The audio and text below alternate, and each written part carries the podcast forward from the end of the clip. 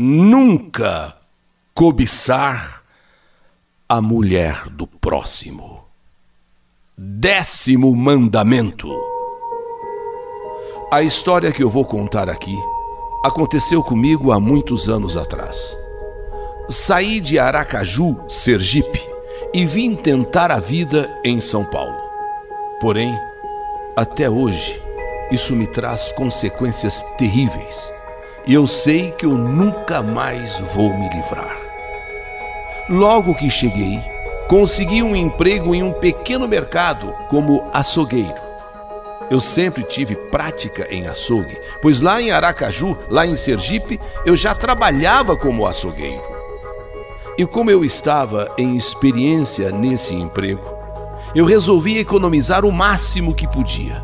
E o jeito foi alugar um quartinho em uma pensão, apenas por um tempo, até ter certeza que o emprego daria certo e aí sim alugaria uma pequena casinha.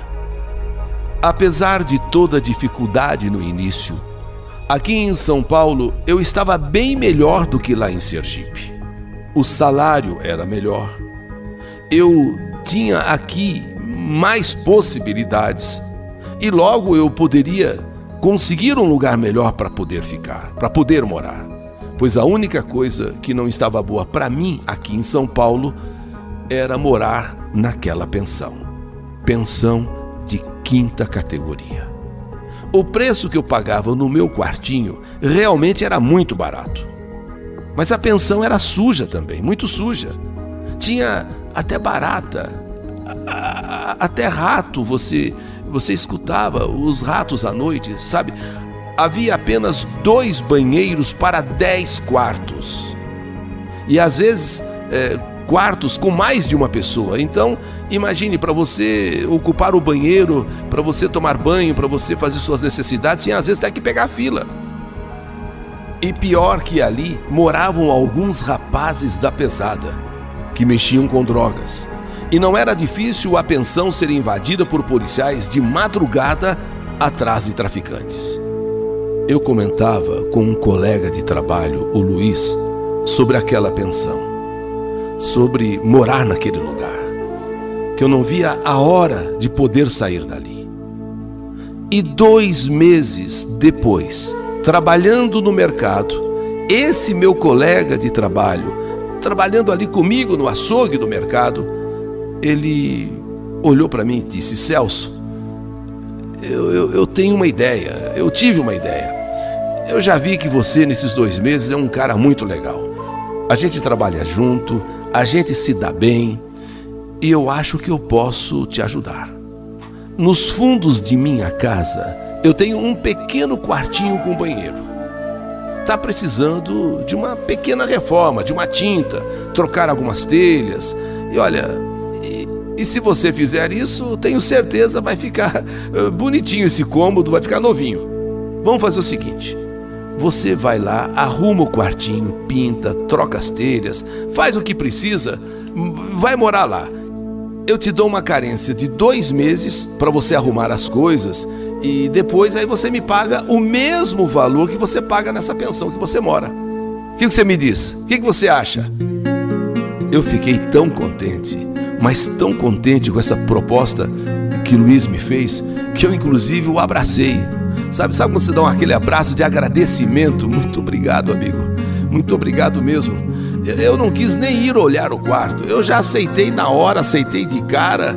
E ele ainda insistiu que eu olhasse primeiro, né, que eu fosse lá ver, sabe? Mas para mim, para mim qualquer lugar seria melhor do que morar naquela pensão onde eu estava.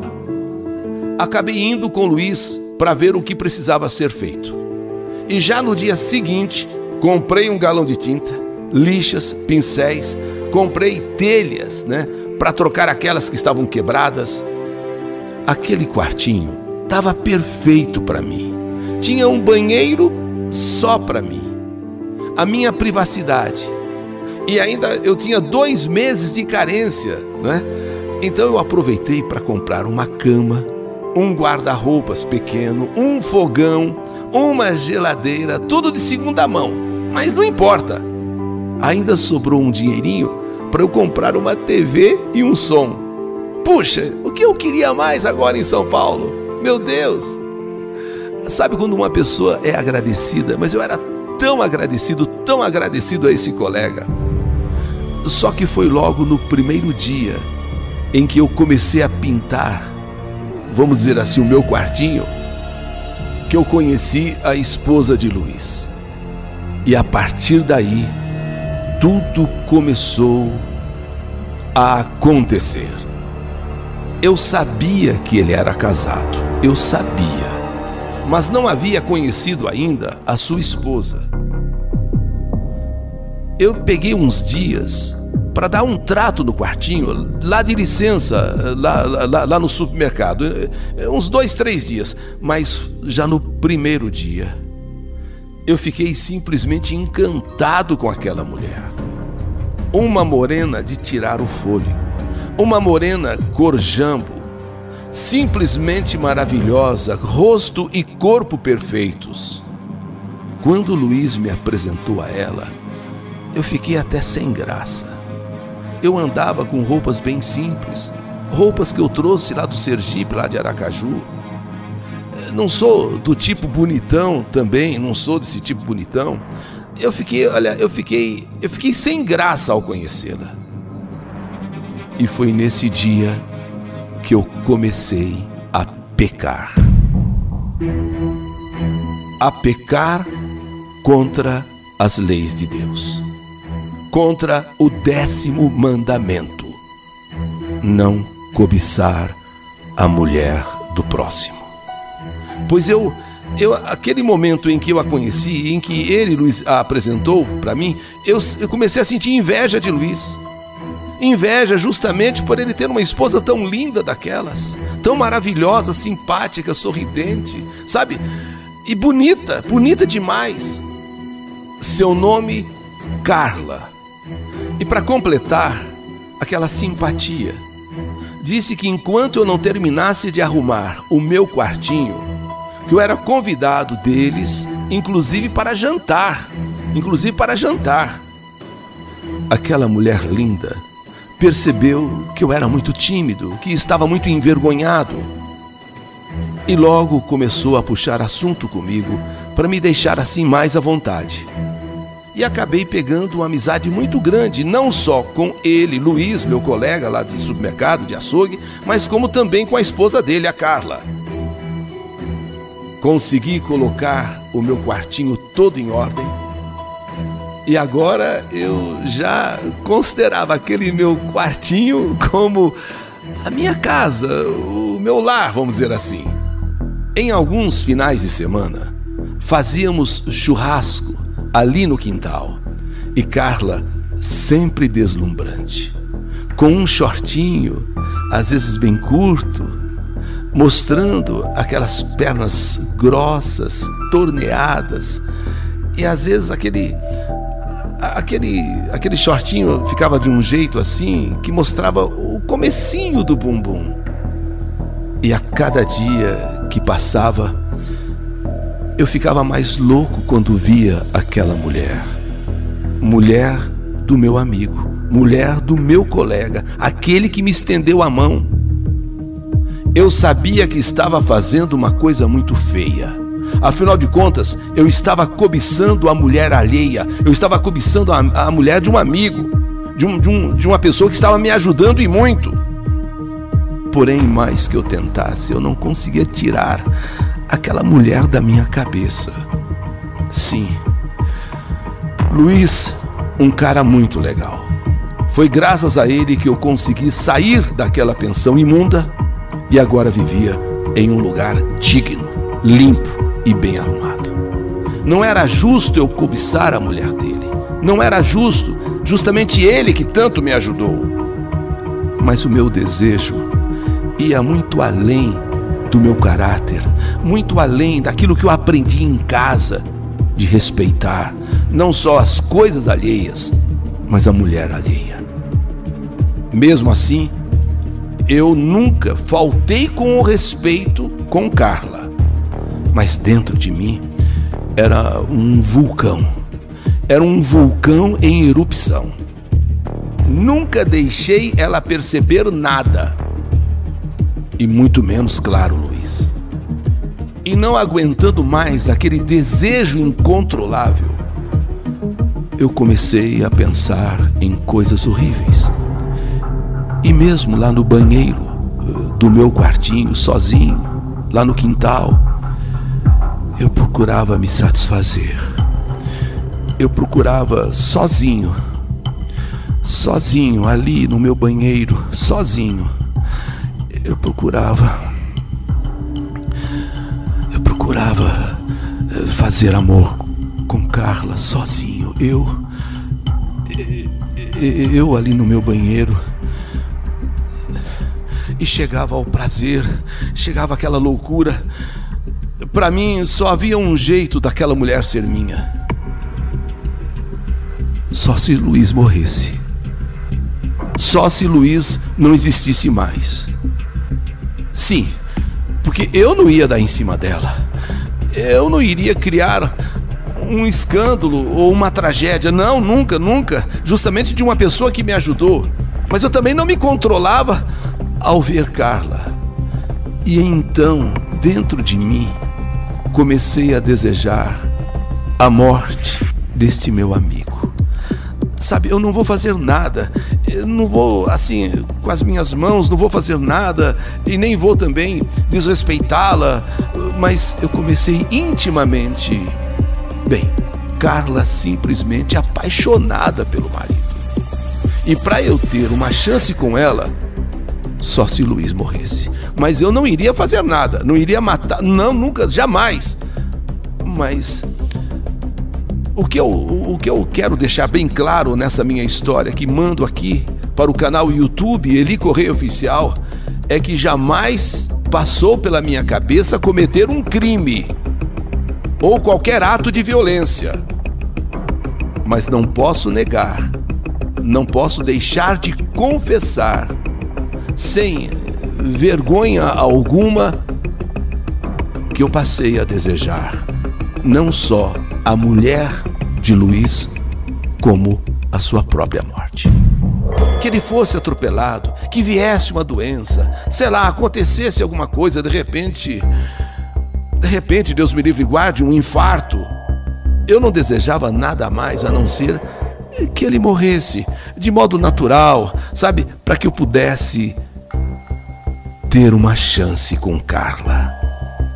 À noite, antes de dormir, eu me pegava rezando, pedindo a Deus para tirar Luiz do meu caminho. Mas como pedir a Deus? Deus jamais atenderia um pedido desses, jamais, jamais. Então não havia como rezar a Deus. Eu passei a pedir ao próprio Satanás, ao próprio demo, que fizesse naturalmente esse serviço. E foi justamente quando eu comecei a fazer esses pedidos ao demônio, ao Satanás, que coisas estranhas começaram a acontecer comigo. De madrugada, eu chegava a ver em meus sonhos aquela mulher que eu tanto desejava entrando no meu quartinho, linda, com aqueles shorts que eu havia nos finais de semana, com aquelas blusas, ela se aproximava de mim, começava a me beijar ardentemente e começava a se despir.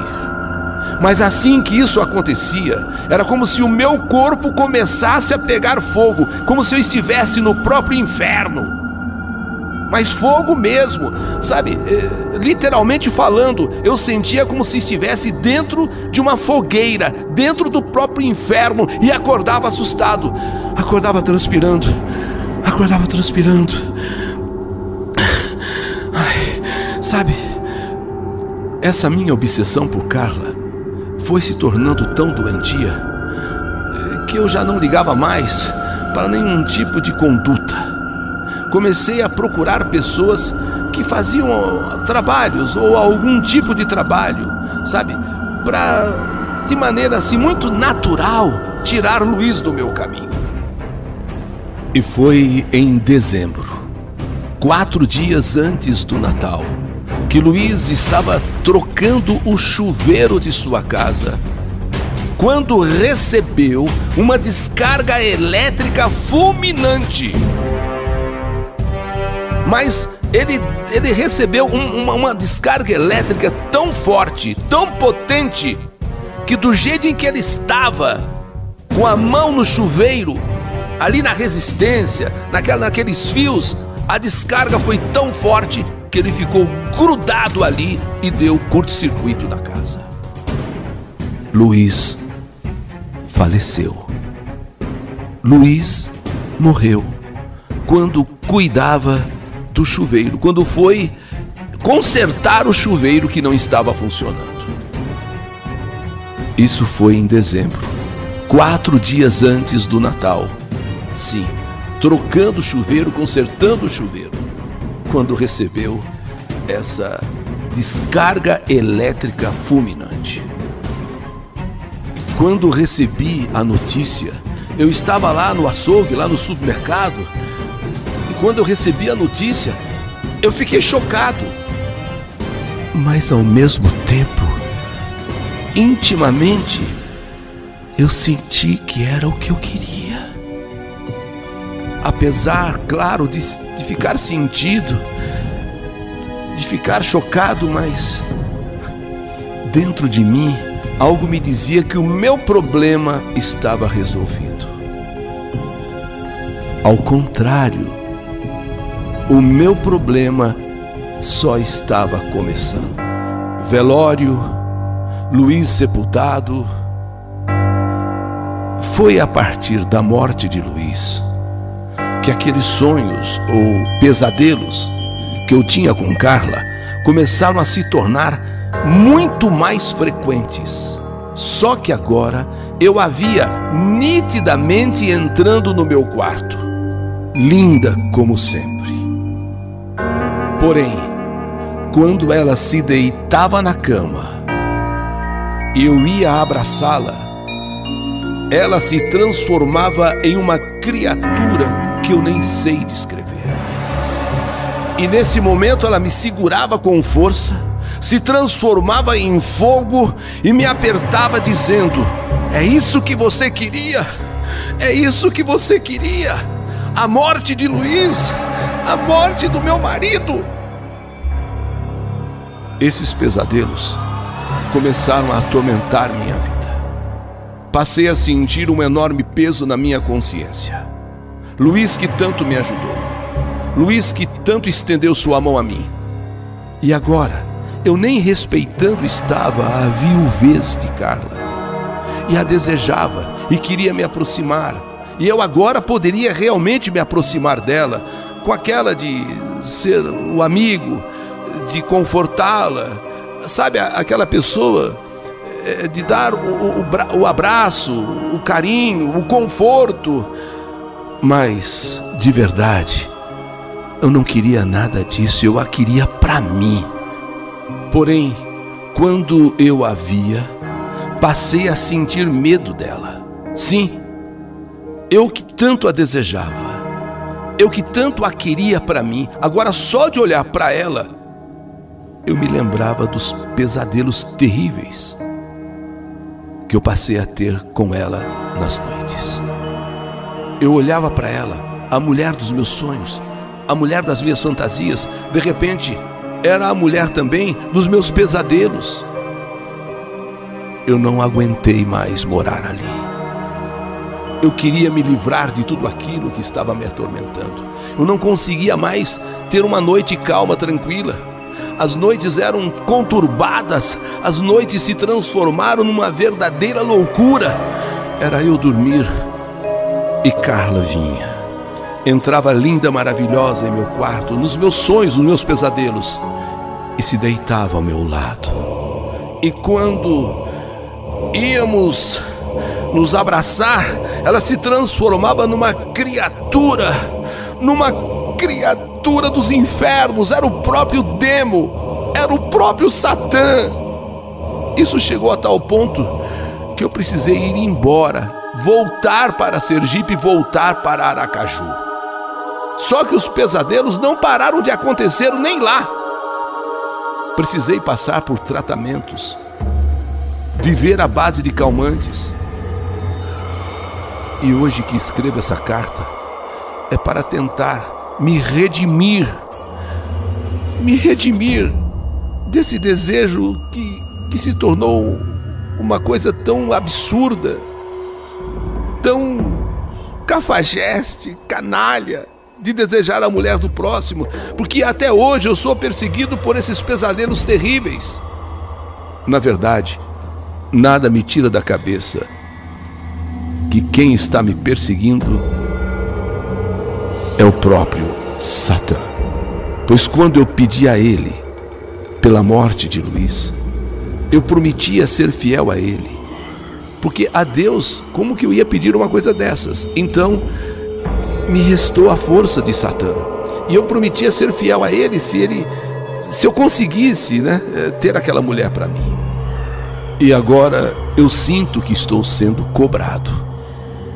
Cobrado pelo demo. Cobrado por Satã. O que eu pedia, ele fez. Luiz morreu. Mas depois ficaram os pesadelos. A minha consciência enfim, eu desejei a morte de alguém que tanto me ajudou. Eu não sei, de fato eu não sei, eu não tenho. Eu, eu não sei se foi um acidente, né? essa descarga elétrica no chuveiro, uma coincidência, sei lá. A verdade é que me sinto culpado do que aconteceu a ele. Muito embora eu não tenha na prática nada a ver com aquilo, porque ele foi mexer no chuveiro. Porém, eu fazia as minhas orações ao demo.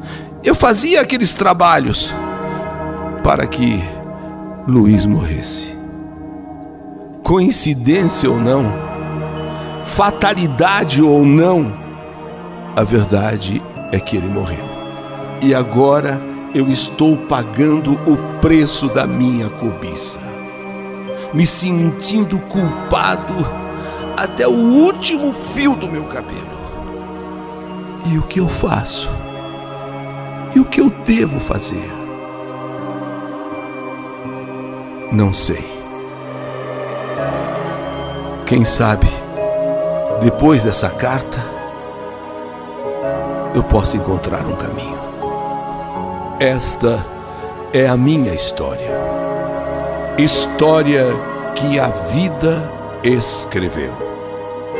Que saudade de você!